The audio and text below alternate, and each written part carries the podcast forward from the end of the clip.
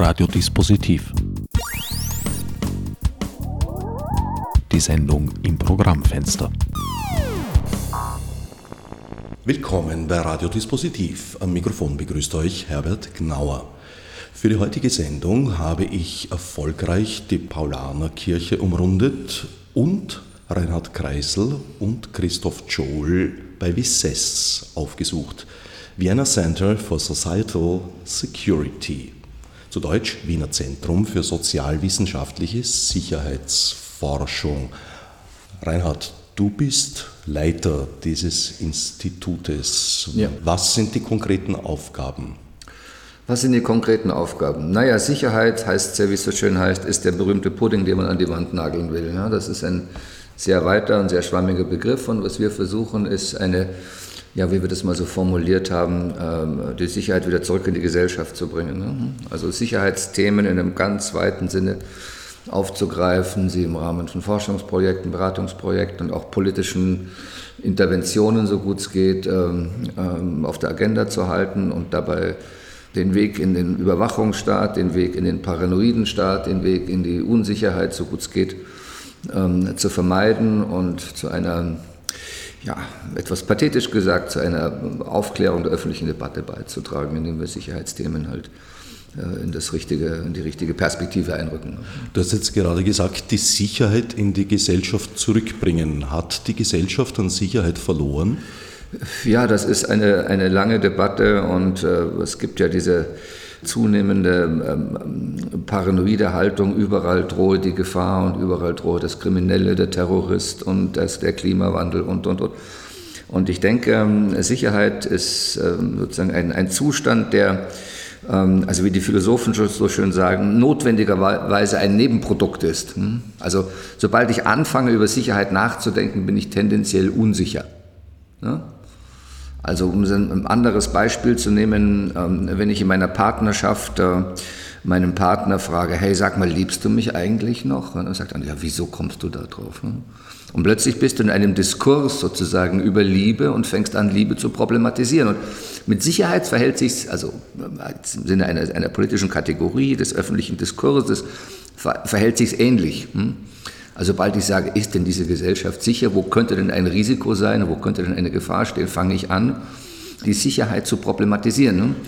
Und das ist ein bisschen die Paradoxie des Themas. Ne? Und wir versuchen da halt, ähm, wo es geht oder wo es uns notwendig erscheint, die Luft rauszulassen und sagen, Leute, fürchtet euch davon nicht, es ist völlig überflüssig, klassischerweise Kriminalität. Also überall die Rede davon, die Kriminalität würde steigen.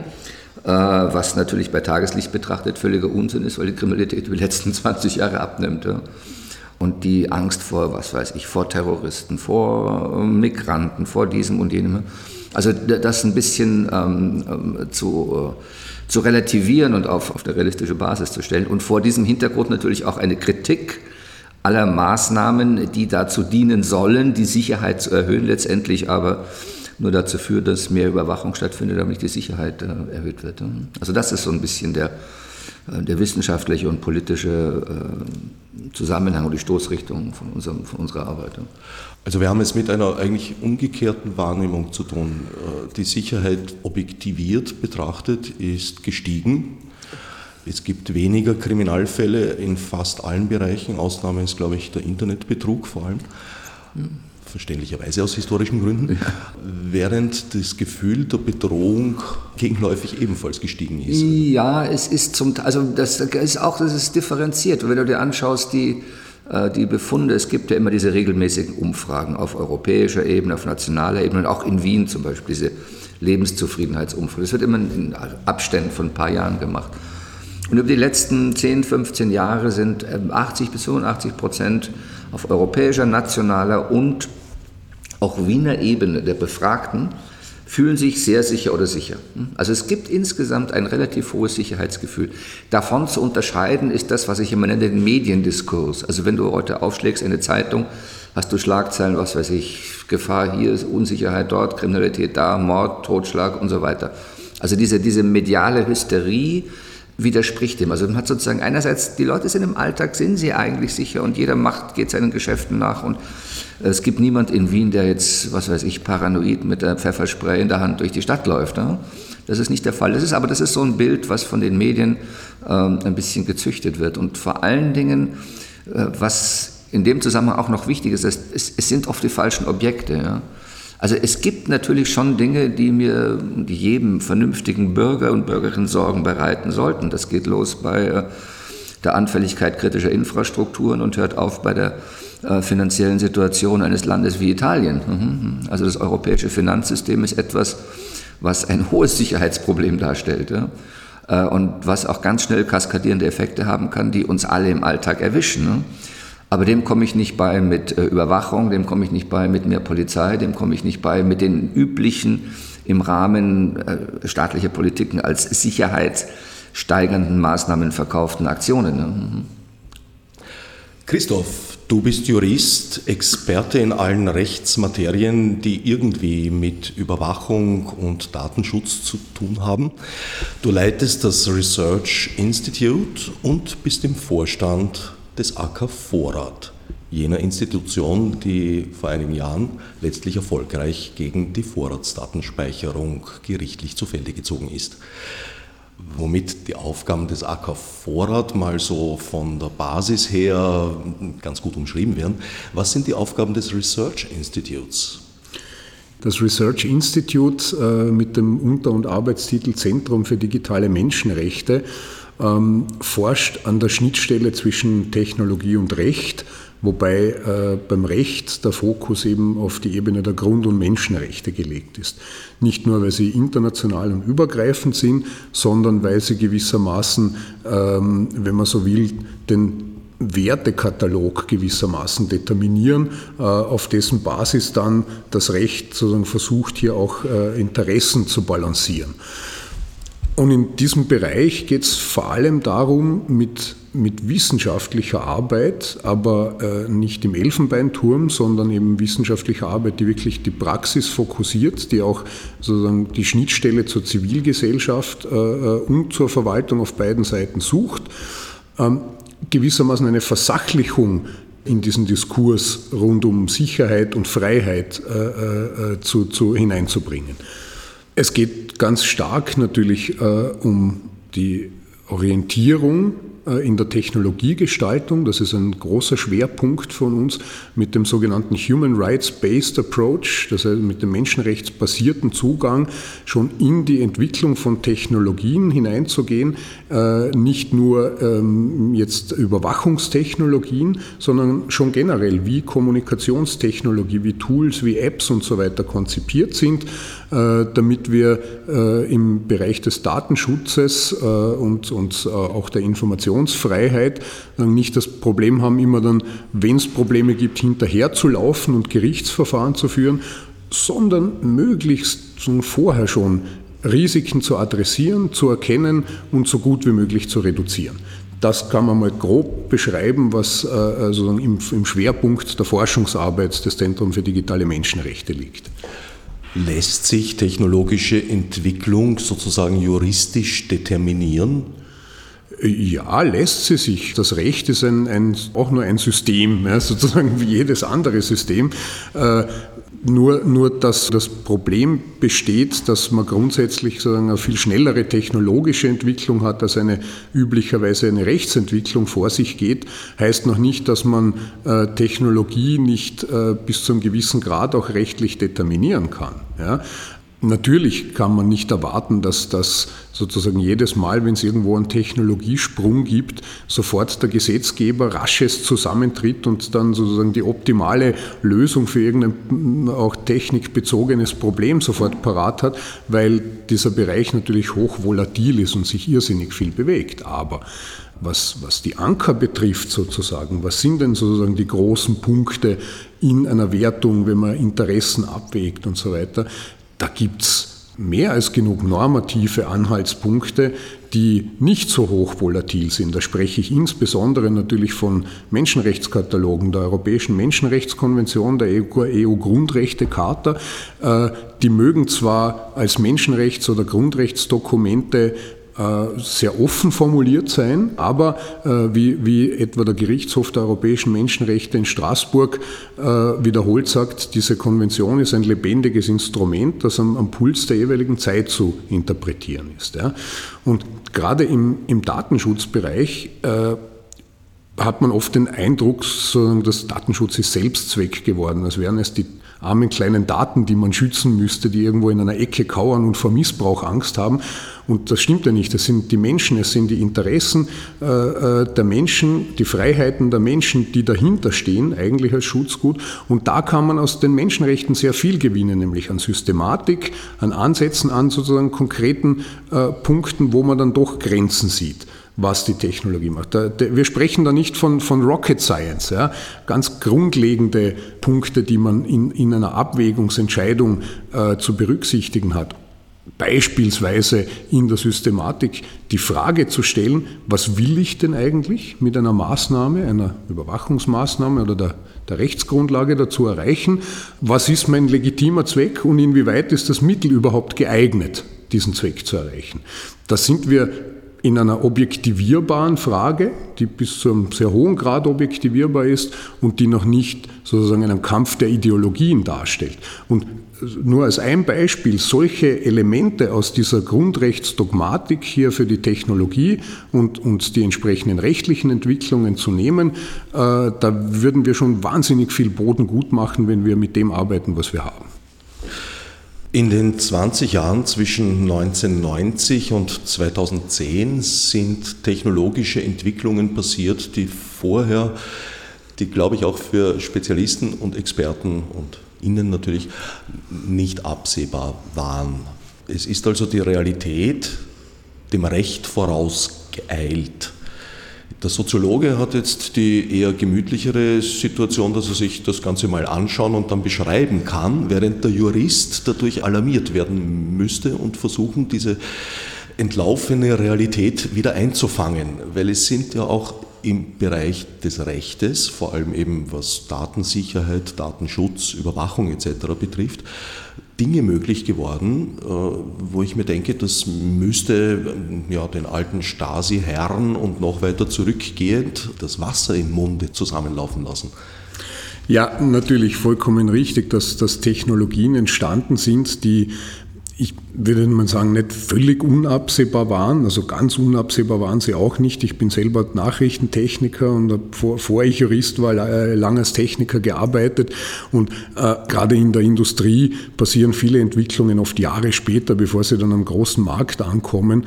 Äh, sowas wie Voice-over-IP, äh, das dann in den Nullerjahren äh, des 21. Jahrhunderts mit Skype und so weiter berühmt geworden ist, gab es im industriellen Anwendungsbereich seit Ende der 90 90er Jahre schon flächendeckend. Also ganz so überraschend kommen die Dinge oft auch nicht, auch wenn die Gesellschaft und damit dann auch sozusagen die, die, die Justiz und die Rechtsprechung oder die Verwaltung damit überfordert scheint. Ja. Also da muss man, glaube ich, schon einmal einen ersten Pflock einschlagen, äh, dass es oft scheint, dass das Recht da völlig überrascht wird von Entwicklungen, was aber daran liegt, dass in der Rechtsentwicklung selber, in, der, in legistischen Prozessen äh, einfach oft nicht hinreichend Bedacht darauf genommen wird, was mit technischer Expertise eben sehr wohl schon absehbar wäre. Ja. Aber natürlich, wenn ich als reiner Laie äh, ohne sozusagen den technologischen Sachverstand dazu äh, versuche, in technischen Bereichen äh, generell abstrakte Regelungen zu treffen äh, und nicht die Expertise äh, zuziehe zumindest einmal, wohin geht hier die Reise, dann verstärkt sich dieser Effekt noch einmal, dass gewissermaßen die Sachverhalte, die Technologie äh, dem, der, der Normenlandschaft davon galoppieren. Ja. Äh, Jetzt gibt es aber tatsächlich Bereiche, wo man das sozusagen bei aller Vorhersehbarkeit von manchen Entwicklungen eben doch nicht einfangen kann. Und deswegen, gerade deswegen, äh, ist es aus meiner Sicht am Puls der Zeit unabdingbar, dass die Juristen einen etwas neuen Zugang bekommen, den die meisten Juristen so nicht gewohnt sind, nämlich ein etwas dynamisches, zyklisches Denken. Das heißt, gerade im Bereich äh, des öffentlichen Rechts, des Sicherheitsrechts, auch nicht nur sozusagen die Normen äh, zu verankern, sondern gleichzeitig den Prozess zu verankern, wie wir denn äh, diese Normen auf Stand halten. Ja? Und wenn man das machen würde, dann könnte man dieses Problem aus meiner Sicht schon deutlich entschärfen, das heißt Evaluation zu machen. Viele meiner Freunde sind Juristen und ich schätze sie. Aber ich muss ihnen auch immer wieder dann sagen, Leute, das Recht, wie wir es kennen, das moderne, schöne, moderne Recht des Rechtsstaats, ist nationalstaatlich. Das heißt, das Recht gilt innerhalb des Gebietes des Staates, der das Recht erlässt. Mit etwas Glück, mit viel Glück schaffen wir es vielleicht auf europäischer Ebene zu Regelungen zu kommen. Aber wir stehen völlig an, sobald wir äh, sozusagen den, den, neuen entstehenden virtuellen Raum des Internets, wo diese ganzen Medien und Daten herumzirkulieren, wenn wir versuchen, den zu regeln. Und das ist natürlich ein Problem. Ich kann, also die Deutschen waren ja wie immer wieder mal weit voraus. Das deutsche Datenschutzrecht, das ja als die Mutter aller Datenschutzrechte gilt, ne, ist wunderschön, aber kommt an seine Grenzen, sobald es in einem anderen Land ist. Also ich kann heute alle möglichen Dinge tun, ähm, ähm, die hochproblematisch sind, sobald ich sie außerhalb des Wirkungsbereichs des Rechts mache. Das ist das eine. Und das andere ist, ähm, wie kann man, kann man, äh, kann man technologische Entwicklungen wirklich einfangen? Und du sagst ja richtig, man muss die Dynamik berücksichtigen, die dahinter steht. Und wenn ich mir anschaue, was heute möglich ist, einfach mit hoch, im Grunde genommen hochtrivialen Daten, und äh, der richtigen algorithmischen Verarbeitungsweise im Rahmen dieses neuen sogenannten Big Data Regimes, was da möglich ist, äh, dann frage ich mich, wie geht das noch? Also um ein Beispiel zu machen, Credit Scoring. Hm? Also die Feststellung der Kreditwürdigkeit eines Bankkunden. Klassischerweise geht man dahin zu seinem Bankbearbeiter, der fragt dann, ist man verheiratet, was verdient man und so weiter und so fort. Und auf der Grundlage solcher Gespräche entscheidet dann der Bankmitarbeiter, den es bald auch nicht mehr geben wird, abgesehen davon, ne? ähm, entscheide dann, äh, ist die Person kreditwürdig oder nicht. So, nun hast du heute Unternehmen, äh, die ein, ein, das Netz durchsuchen nach äh, Informationen über dich. Ne? Angefangen von Facebook über sonst wohin und sammeln das alles zusammen, haben ihren proprietären Algorithmus und geben aufgrund dieser algorithmischen Bewertung ein Credit Scoring ab. Bewerten also deine Kreditwürdigkeit. Viele große Banken greifen darauf zurück. Das ist relativ preisgünstig. So eine Anfrage kostet relativ wenig. Ne?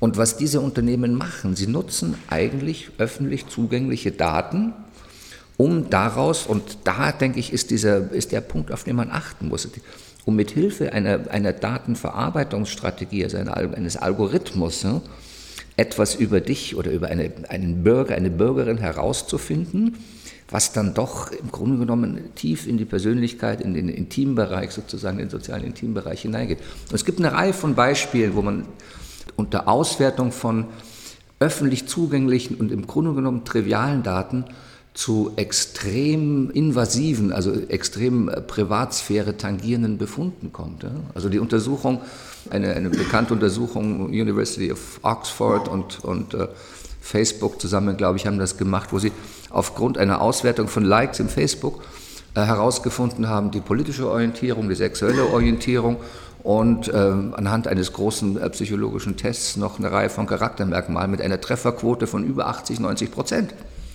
So, was ich damit, worauf ich raus will, ist zu sagen, der Versuch, rechtlich etwas zu steuern, äh, der Versuch, ähm, Daten zu schützen, äh, Verwendung von Daten zu schützen, ne, kommt ganz schnell an seine Grenzen im Angesicht der, der technischen Möglichkeiten, eben jetzt unter diesem Regime der Big Data.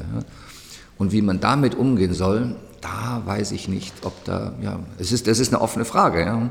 Aber ich denke, das muss man schlichtweg anerkennen, dass wir da in einen neuen, in ein neues Zeitalter eingetreten sind, das viele Fragen stellt.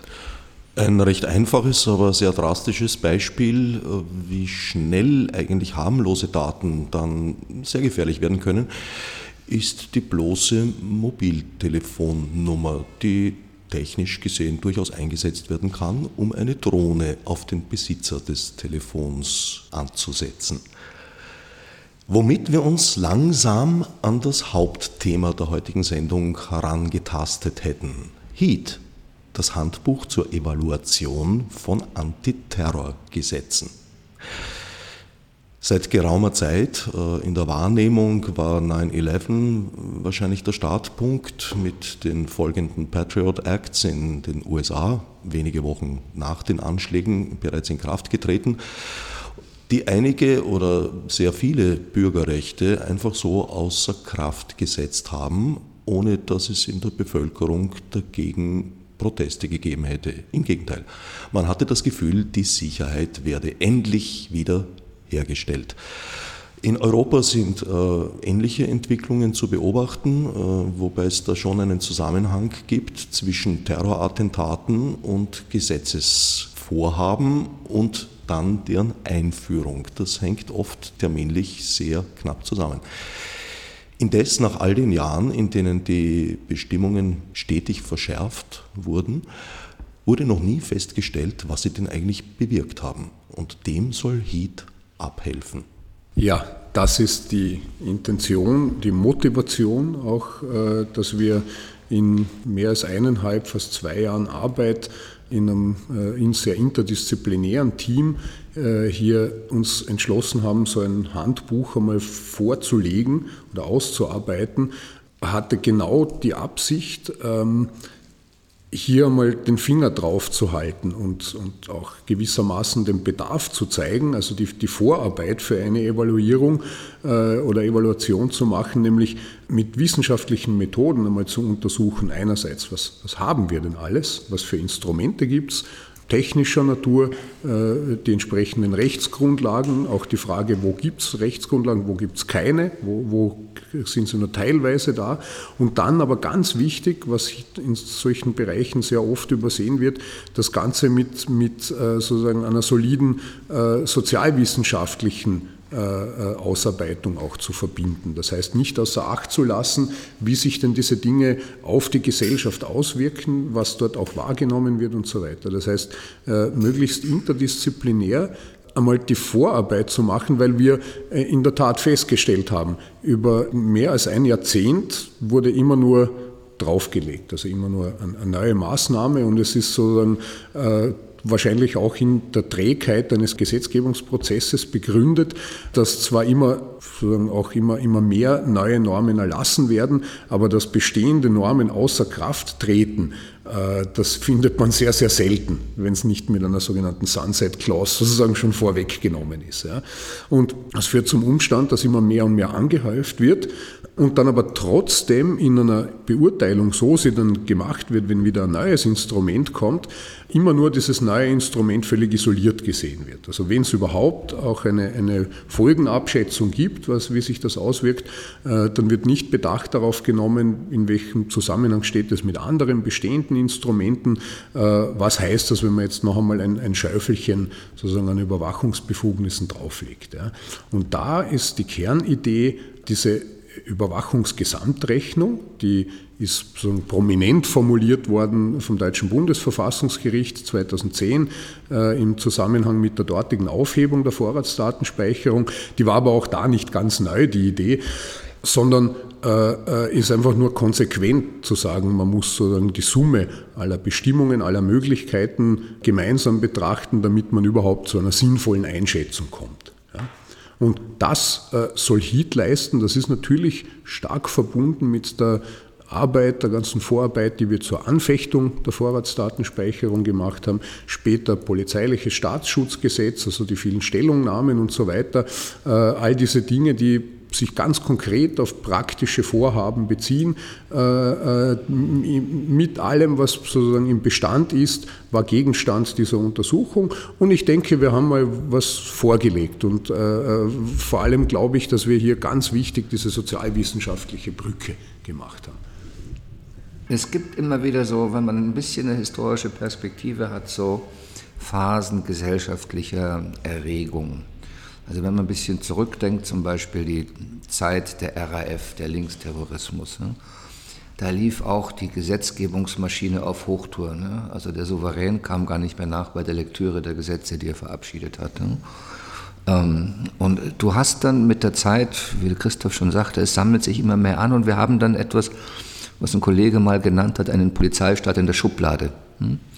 Also würde man alle Möglichkeiten ausreizen, die jetzt ähm, in unseren gesetzlichen äh, Folterkammern zur Verfügung stehen, hätten wir ein Regime, da hätte die Stasi sich die Finger danach geschleckt. Ja. Glücklicherweise gibt es sowas wie demokratisches Augenmaß und die Vernunft auch in den Apparaten, dass das nicht der Fall ist. Ja. Das heißt, äh, die Notwendigkeit, da mal auszumisten, ne, ist auf jeden Fall äh, gegeben. Und da ist natürlich sowas wie Heat ein, ein, ein kleiner, aber tapferer Versuch, das zu tun. Ne? Und man muss auch, es gibt so, ich nenne das immer die Ironie des, des, des Rechtsstaats, die Verwaltung ist gebunden an Recht und Gesetz. Das heißt, bei jedem Eingriff, den die Verwaltung macht, auch in meine Privatsphäre im Rahmen der Sicherheitsmaßnahmen etc., braucht sie eine gesetzliche Grundlage.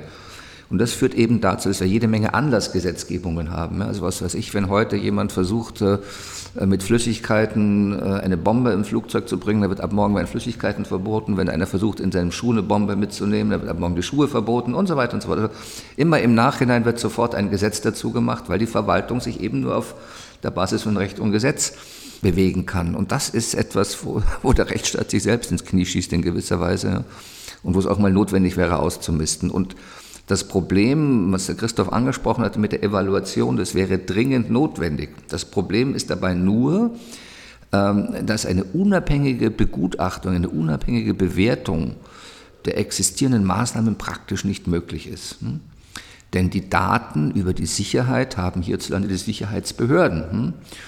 Und wenn ich nun mir anhöre, die politischen Statements, oh, wir haben eine Bedrohung hier und eine Bedrohung dort und der Dschihadist ist schon ums Eck und wartet nur mehr, uns hier äh, den Kopf abzuschlagen, dann sage ich, show me your data. Hm? Was habt ihr denn für Evidenz dafür? Oh, oh, das können wir nicht sagen, das ist klassifiziert, das sind Geheimdienstinformationen. Das heißt, die Sicherheitsbehörden als diejenigen, die davon profitieren, dass es eine Verschärfung entsprechender Gesetze gibt, sind gleichzeitig diejenigen, die die Evidenz dafür beibringen. Ne? Das ist sozusagen wie wenn ich äh, äh, ja, den Hund vor die Wurst setze, um sie zu beobachten. Ne? Und das ist ein, ein Dilemma, dass die ähm, äh, Politik, hm, der parlamentarische Gesetzgeber darauf angewiesen ist, auf Diagnosen, die von denjenigen kommen, äh, die letztendlich die Beneficiare der, der Rechtsetzung sind. Ja?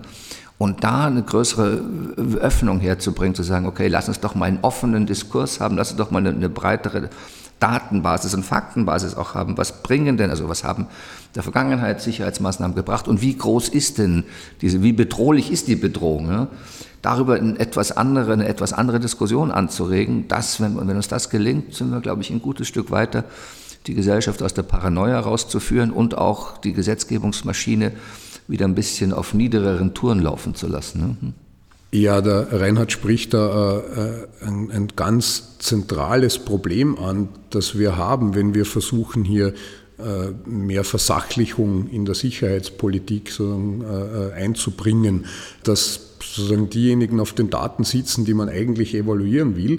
Das ist zwar naja, bis zu einem gewissen Grad ein Dilemma, aber das kann man schon entschärfen. Also man kann dem äh, mit technologischen Mitteln sozusagen das Potenzial zum echten Dilemma entziehen und es wieder zu einem Problem reduzieren, das man, das, das man aber lösen kann. Ein, ein Beispiel dazu, sozusagen wirklich ganz konkret aus der Praxis in Österreich, ich hatte vor einigen Jahren, 2010, 2011, das Vergnügen, dass ich äh, im Auftrag des, des äh, Infrastrukturministeriums, damals als Mitarbeiter des Ludwig-Boltzmann-Instituts für Menschenrechte, eine Verordnung äh, ausarbeiten durfte, entwerfen durfte, nämlich die Datensicherheitsverordnung zum Telekommunikationsgesetz, äh, wo es darum ging, wie äh, sozusagen die Polizei oder das, das Law Enforcement äh, mit den Telekom- und Internetzugangsanbietern eben solche Daten austauscht, wenn dann im Einzelfall sozusagen äh, auch rechtmäßig auf Basis der Strafprozessordnung oder des Sicherheitspolizeirechts hier Auskünfte gewährt werden.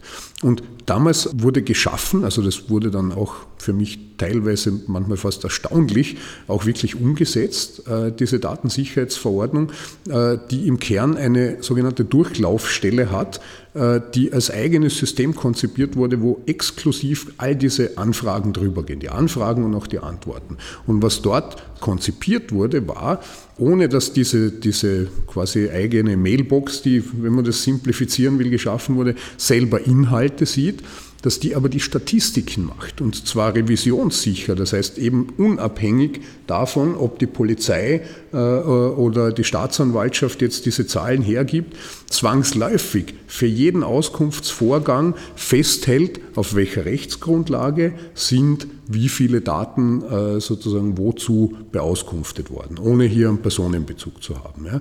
Und äh, hier etwa ist hochinteressant, also diese Verordnung ist seit 2012 in Kraft, auch die Durchlaufstelle ist beim Bundesrechenzentrum eingerichtet, aber wie es scheint, zumindest von außen, ist die, diese Statistikfunktion nicht umgesetzt. Sie ist spezifiziert, ja, sie steht in der Verordnung, aber sie ist nicht umgesetzt worden bisher zumindest. Ja.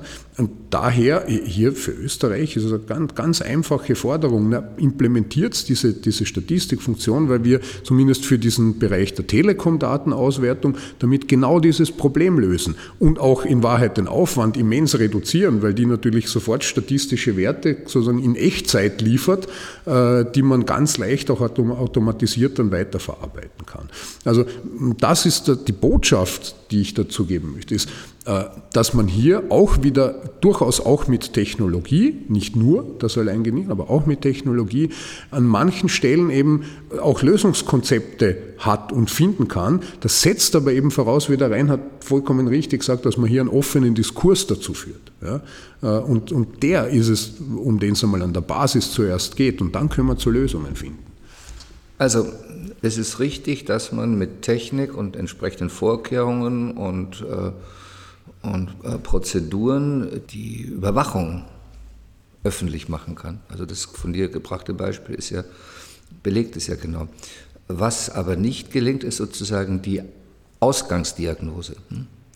Also sagen, wie gefährlich ist es denn in dieser Welt? Also was bedroht uns denn? Also es gibt diesen schönen Ausdruck der suitable enemies, der passenden Feinde. Wenn man schaut, wie nach dem Ende des Kalten Krieges, wo irgendwie klar war, wo das Reich des Bösen ist, nämlich hinter einem eisernen Vorhang, wie da in einer Abfolge neue Bedrohungen inszeniert wurden. Also erst waren es, was weiß ich, die Reste der äh, des sich in Auflösung befindlichen KGBs, dann waren es die chinesischen Triaden, dann war es das äh, schlecht organisierte Verbrechen, dann war es äh, die kolumbianischen äh, Drogenbarone, also es, es, es, und jetzt sind es die Dschihadisten, also jetzt ist es sozusagen der, der Islam, der uns bedroht. Also wir haben in der öffentlichen Diskussion und gerade auch befeuert von dem sicherheitsindustriell-politischen Komplex, muss man sagen, weil es sind natürlich auch ganz starke äh, ökonomische Interessen dahinter, haben wir immer wieder das, äh, die Konstruktion oder dieses, dieses Schattenbild an die Wand geworfen von riesigen so ein Scheinriesen von riesigen Bedrohungen, auf die wir reagieren müssen, die neue Technologien erfordern etc. Und ich bin jahrelang auch gesessen für die Europäische Union, Union in, dem, in, der, in der Advisory Group für das äh, Sicherheitsforschungsprogramm.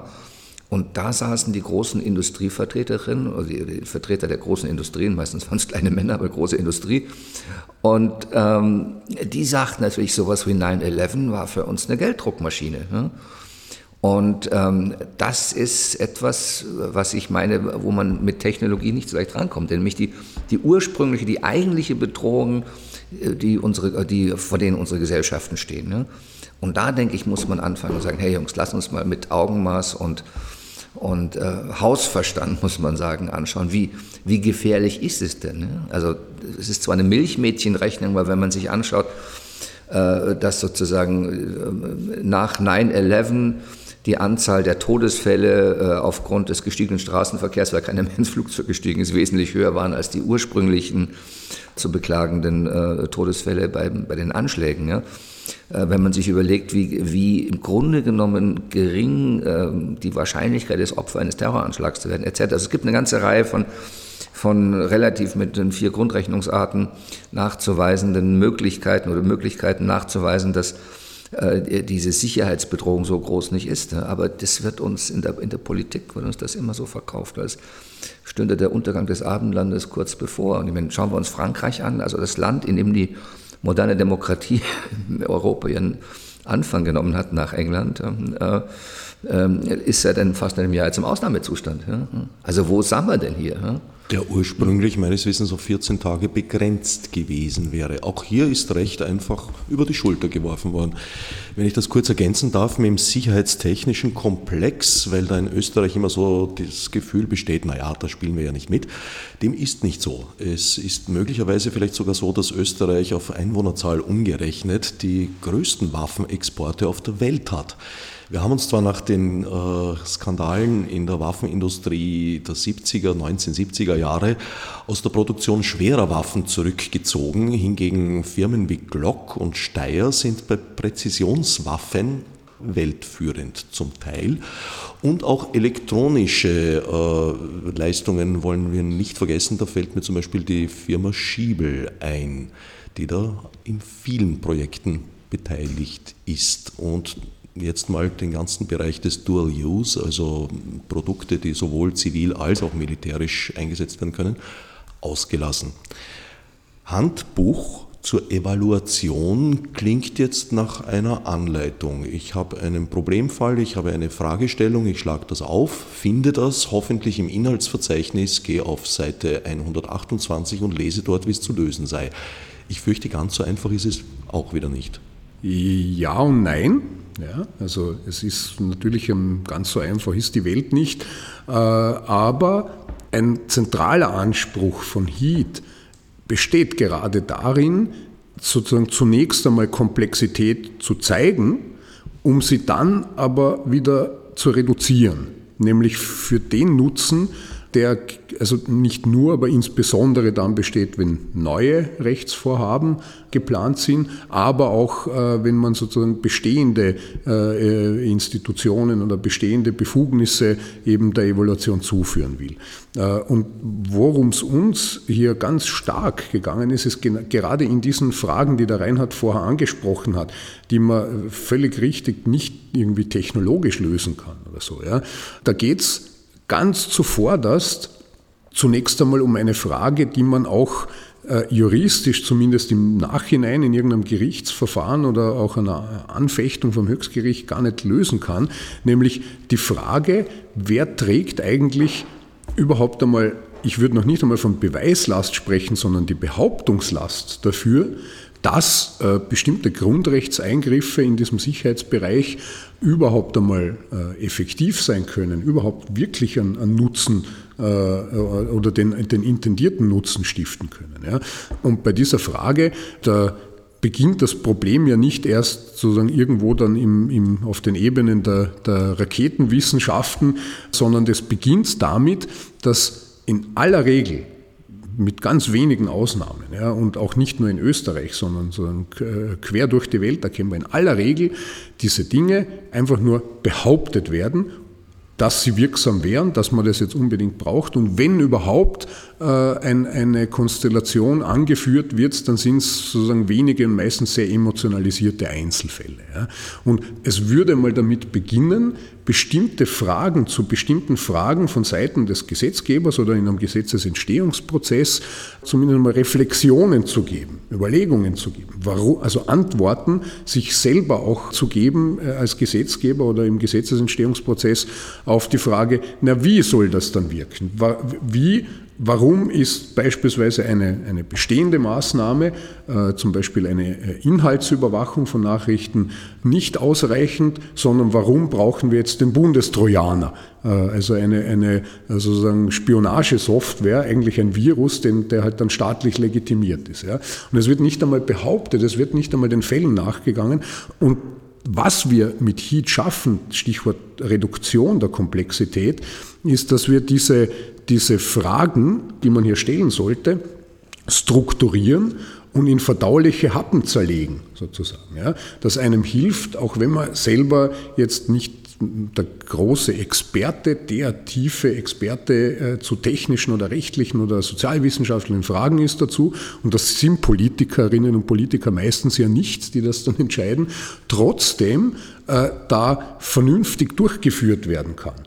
Sozusagen dann auch nicht ständig Äpfel mit Birnen vergleicht, sondern die, die Fragen, die Reflexionen dort stattfinden auf der Ebene, wo sie jeweils hingehören. Und das versuchen wir. Ich hoffe, dass uns das auch äh, ganz gut gelungen ist. Es ist natürlich auch so, dass Technik bringt weitere Technik hervor. Und ich weise immer darauf hin und lege den Finger auf diesen Punkt, dass äh, es um technologische Entwicklungen geht und dass es um ein um einen Business Case geht. Also der Bereich der Sicherheitsindustrie, das ist also Technologie, das sind Sicherheitsdienste wie Group 4S und so weiter, ist der einzige Bereich, der immer nach wie vor in ganz Europa noch zweistellige Wachstumsraten hat. Also da wird Geld verdient und zwar von den kleinen Krauterern, irgendwelchen Technologieschmieden bis hin zu den großen Unternehmen. Ne? Und äh, ich könnte also meine, aus meiner eigenen Erfahrung im, im, Bereich der Sicherheitsforschung jede Menge Beispiele jetzt beibringen, die ich äh, nicht ausführen möchte, aber wo man zeigen kann, dass äh, neue Sicherheitsprobleme entstehen, weil eine Technologie da ist. Ne? Also ich habe eine Überwachungstechnologie, die zeigt Lücken auf, die, aus der ein neues Sicherheitsproblem entsteht, das dann mit weiterer Technologie äh, bearbeitet werden muss. Also sozusagen das Mantra ist, Technologie ist die Antwort. Aber was war die Frage bitte am Anfang? Ja? Und Heath äh, versucht äh, da wieder zurückzugehen und zu sagen, was ist eigentlich unser Problem? Ja? Äh, bevor man sagt, hey, wir haben einen Algorithmus, der löst das, oder wir haben eine neue Kamera, die löst das, ja? oder wir haben ein, ein Big Data Application, die löst das. Ja? Und äh, da muss man einfach mal versuchen, wieder rauszukommen aus dieser Diskussion, die häufiger in auch in so Jurido-Techno-Bubble ist. Wo Leute dann sagen, ja, wir haben da eine neue Lösung entwickelt, und dann stehen die auch schon da mit ihrem Musterkoffer und wollen das verkaufen. Ne? Und man darf ja nicht unterschätzen, dass, und das kenne ich nun aus dem Bereich der europäischen Sicherheitsforschung, dass viele der angebotenen Systeme äh, ja eigentlich nur für einen Kunden gemacht werden. Ne?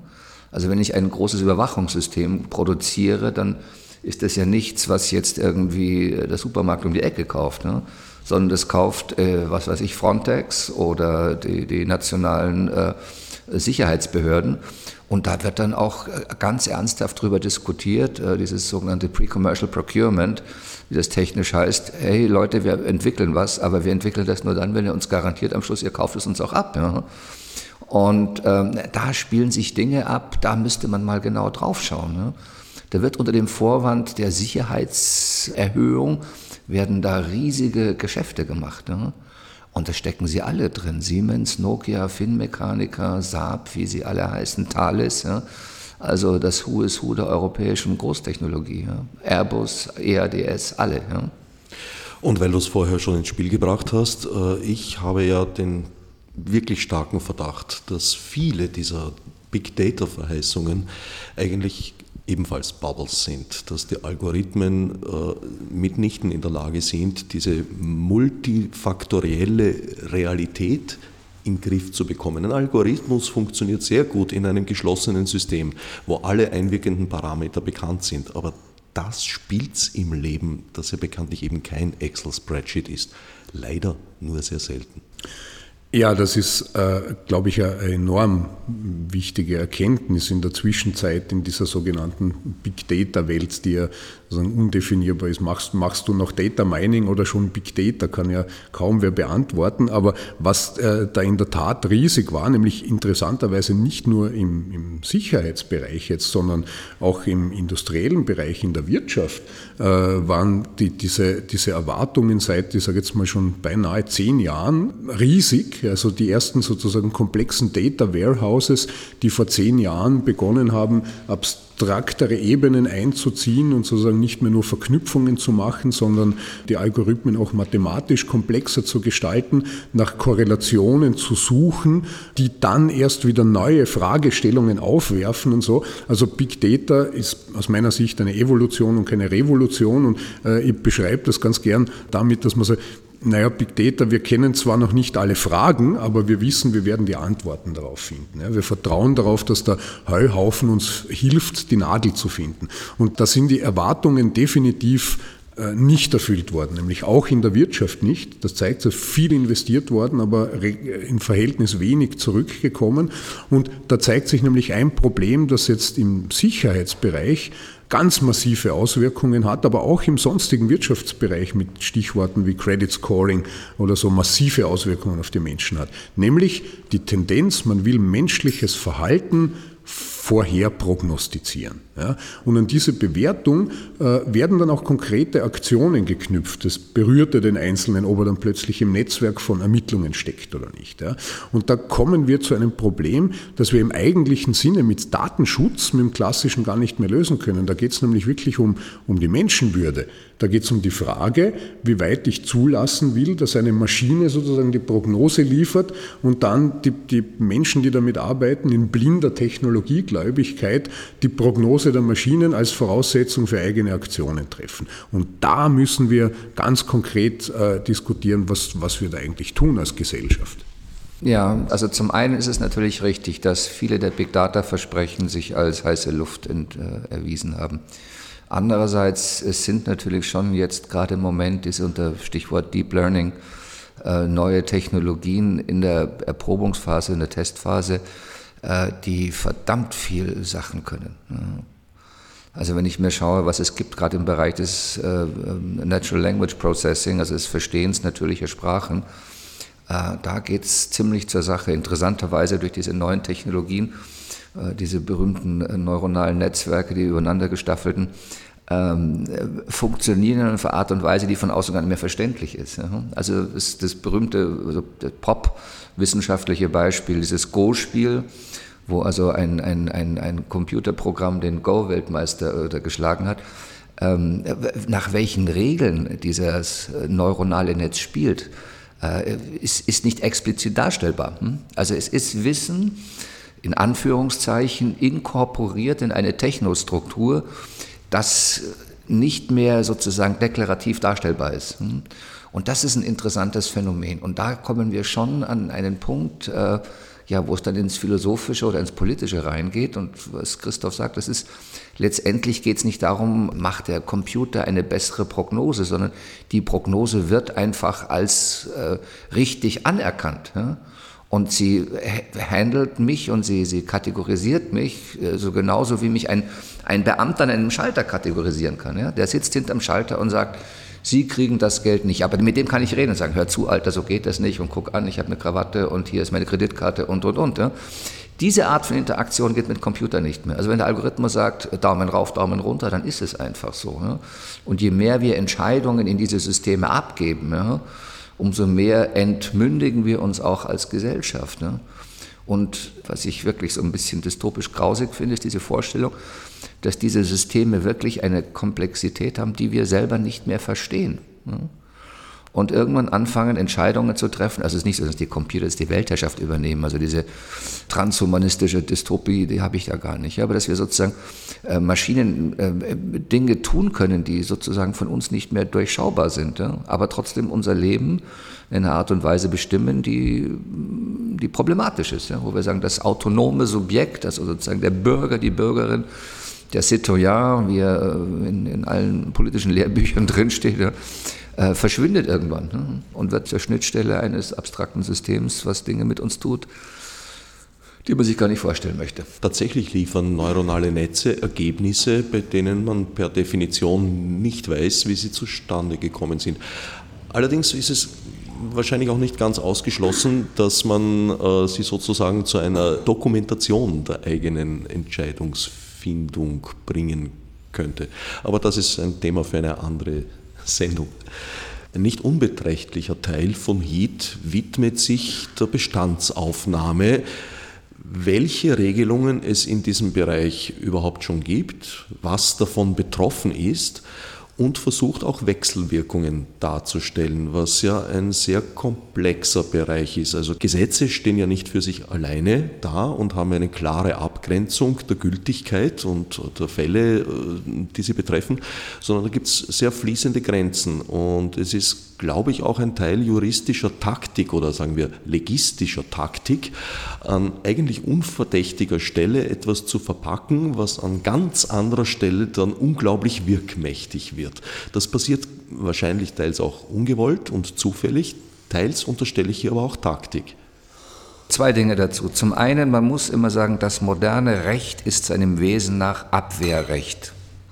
Recht definiert die Grenze bis zu der der Staat in die Gesellschaft hinein regieren darf. Hm? Das heißt, äh, andersrum formuliert, Recht ist dann auch Ermächtigungsrecht. Mhm. Das heißt, es ermächtigt bestimmte Behörden, Akteure, äh, meine Privatsphäre zu durchsuchen. Mhm. Nun gibt es den berühmten Spruch ähm, eines deutschen ähm, Polizeieinsatzleiters, er gehe bei einem Einsatz nicht mit dem Grundgesetz unterm Arm in den Dienst, ja, sondern er müsse vor Ort entscheiden, was zu tun ist. Ne?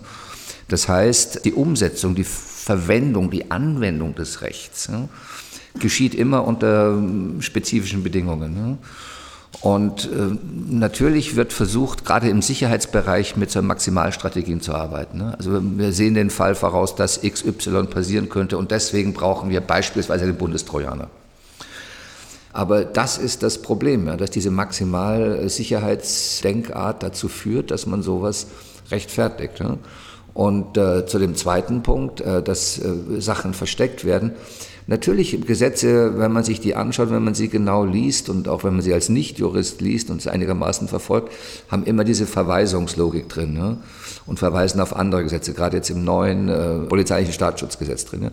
Da sind Verweise auf andere Rechtsmaterien, andere Regelungen drin. Wenn man das wirklich verfolgt und mit einem kritischen Auge ausdeutet, ja, dann sieht man schon wieder extrem weite äh, also Konsequenzen sind an, in, in, in Bereiche hinein, an die man erstmal gar nicht denkt, wenn man sich das polizeiliche Staatsschutzgesetz anschaut. Das war in, in Deutschland ähnlich, dass man äh, dann, äh, wenn man die Tatbestandsmerkmale anschaut, man durchaus sagen konnte, der Vorstand der Gewerkschaft, der zum Streik aufruft, ja, fällt unter den Tatbestand einer terroristischen Vereinigung. Mhm. Und das sind natürlich äh, zum Teil systematische Probleme, die im Recht immer drin sind. Zum anderen äh, Nebenfolgen, die auf schlampige Logistik verweisen. Und zum Dritten manchmal auch, glaube ich, durchaus gezielte Versuche, etwas sozusagen an der öffentlichen Aufmerksamkeit vorbeizuschmuggeln, um dann zu sagen, ja Gott, das haben wir doch verabschiedet, das Gesetz, hat keiner was gesagt dagegen. Ne? Und das Problem ist natürlich auch, und da sind wir wieder beim parlamentarischen Gesetzgeber, man hat in dem Personal, was in unseren Parlamenten sitzt, einfach nicht den Sachverstand. Ja? Und viele der Leute, die da sitzen, ähm, entweder interessiert sie es nicht oder sie können es nicht oder sie wollen es nicht oder sind in den Grenzen ihrer Kapazität, wirklich die ziselierten und feinen und auch die Tiefe gehenden Folgen bestimmter gesetzlicher Maßnahmen wirklich zu verstehen. Ne? Und wie wir da rauskommen, tja, das weiß ich auch nicht. Ne? Vielleicht sollte man da für unsere Hörer äh, mal dem, das Beispiel geben, was das heißt, diese Komplexität und was für Auswirkungen es dann macht, äh, dass man da das Problem äh, verstehen kann und dann vielleicht hier zum Lösungsansatz finden. Äh, schauen wir uns eins der zentralsten Probleme an, die dieses Zusammenspielen von Normen mit sich bringt und was reale Auswirkungen sind. Ein wichtiger Teil von solchen Normen, die Überwachungsbefugnisse äh, normieren, ist, dass es sogenannte Safeguards gibt, also Schutzmechanismen, die vor willkürlicher Nutzung äh, und vor Zweckentfremdung solcher Instrumente beschützen sollen.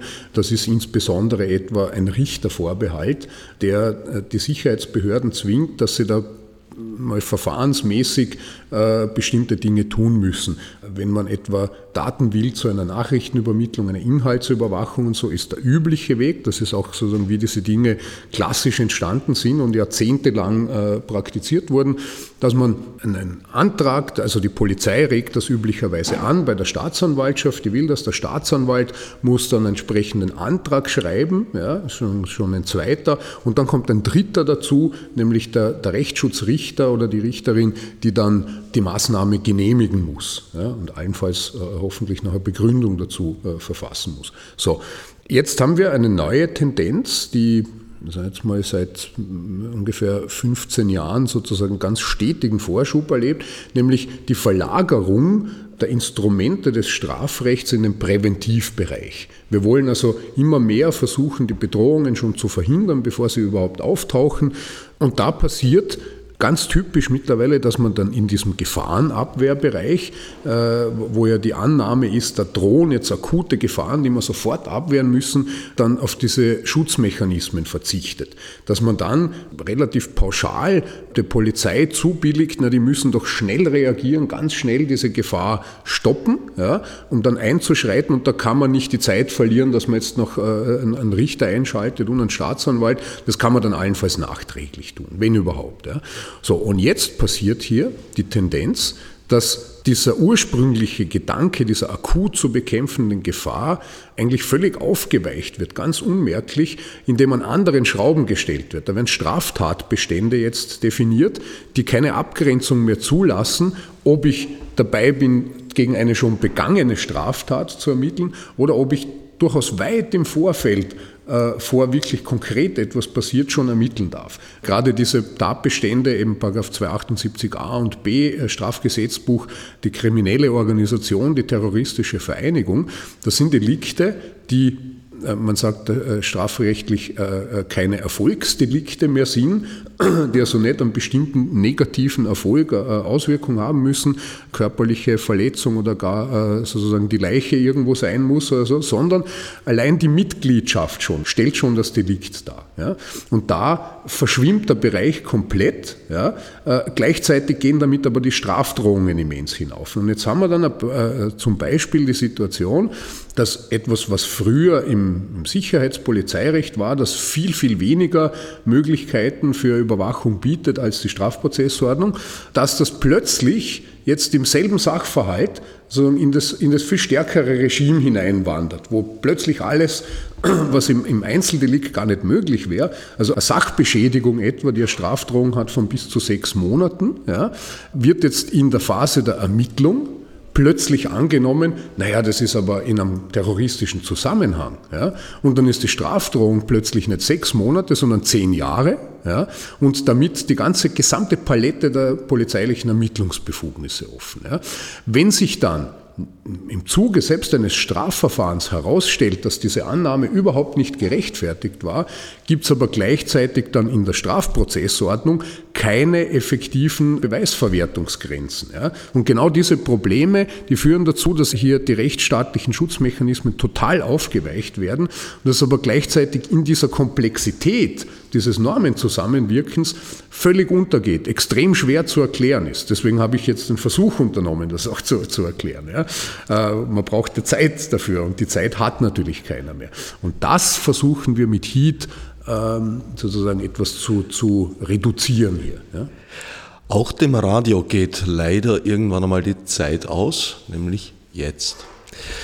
Wir befinden uns am Ende dieser Sendung. Viele Fragen blieben. Andere wurden gestellt, haben aber noch mehr Fragen aufgeworfen, wie es bei guten Interviews eigentlich immer der Fall ist. Ich danke den Mitautoren von Heat, Reinhard Kreisel und Christoph Joel, für das Interview und allen anderen fürs Zuhören. Marburg mit Fichte subsidiar